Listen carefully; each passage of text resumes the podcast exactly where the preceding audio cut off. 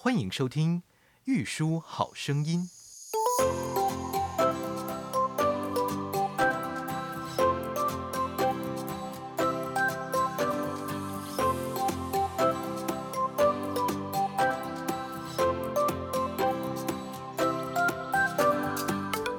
大家好，我是基隆圈女子部陈思瑜，今天要为大家朗读的玉书是《三三藏祈雨事》，收录于文白并列本第二册第两百三十五页到第两百三十六页。善无畏、金刚智、不空等人的祈雨是降雨了，但却伴随着大风。您对这件事情有什么样的想法呢？即便是外道法门。不值得一提的道士的法门，或许也有能降雨的事，何况是佛法？纵使是小圣教，如果能依据文去祈雨，绝对没有不降雨的道理。何况大日经虽比不上华严经、般若经，但还是略为胜过阿含经。怎么会有祈求而不降雨的事呢？所以降雨了，但伴随着大风，可见他们的教义里有掺杂重大的错误。弘法大师经过二十一天的祈祷而雨不降，竟然把天皇降的雨说是自己祈求来的雨，这是因为比善无畏等人有更大罪过的结果吧？最荒唐无稽的话是弘法大师亲笔所写。弘仁九年春天，当我为了消灭疫病在祈祷时，于夜空中出现了大太阳。这个人竟然说出这样虚假的话。这件事是日莲一门最大的密事，我的弟子们应该引用本文去质问他们。姑且不谈佛法，上面所说的才是天下最重要的大事，不可以轻易告诉别人，因为您有深厚的心智，才会加以述说。因为幕府怀疑日莲的谏言，且不加以采用，才会发生向蒙古国来袭的事。如果蒙古国对日本进行更强力的攻击，今世就可以将《法华经》弘扬开来吧。到那时候，粗暴对待我的那些人将会感到后悔的。外道兴起于佛教八百前八百年，最初只有二神三仙，逐渐分成九十五种之多的流派。其中虽然有许多智者、有神通力的人，但是没有一个人能够从生死迷惘中挣脱出来。而那些皈依他们的人，不论教义的好坏，都堕入了三恶道。到了佛出世，九十五种。外道教唆十六个大国的君王、大臣及人民，对佛或是辱骂，或是殴打，或是对佛的出家在家弟子展开无量无边的杀戮。纵使如此，佛的心智都没有因此而懈怠废弛，因为佛深切的哀叹，想到。我这个法门，如果因为他人的威胁就停止讲说，则一切众生一定都会堕入地狱，所以没有退转的心。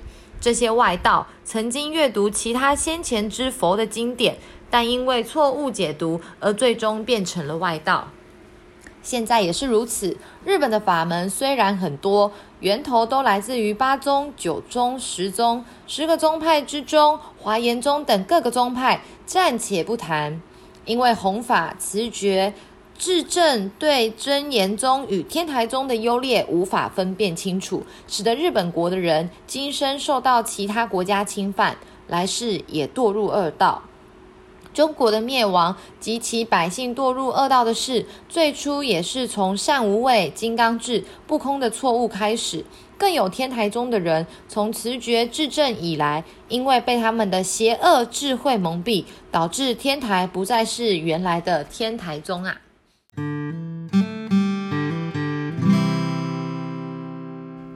大家好，我是基隆圈男子部陈家伟，今天要为大家朗读的玉书是《三三藏祈语释》，收录于文白并列本第二册。第两百三十七页至两百三十八页。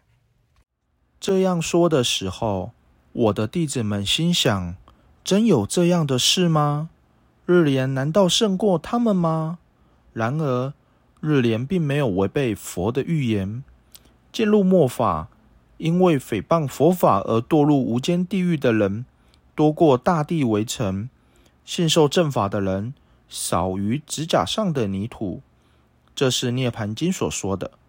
法华经说，纵使有人能把须弥山投掷到其他无数的佛土，还不算是难事。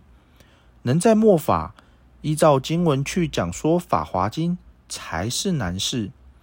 大集经、金光明经、人王经、守护国界主陀罗尼经、班尼环经、最胜王经等有说道，进入末法。如果有修行正法的人出现，则有邪法的人会对君主、大臣等人控诉，而君主、大臣等听信他们的谗言。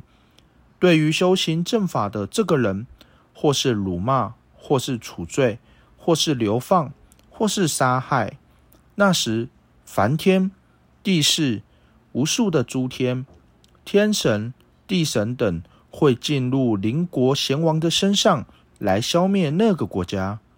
今天世间的情况，不就像是经文所描述的那样吗？哎呀，你们究竟是以什么样的前世善缘而来访日莲呢？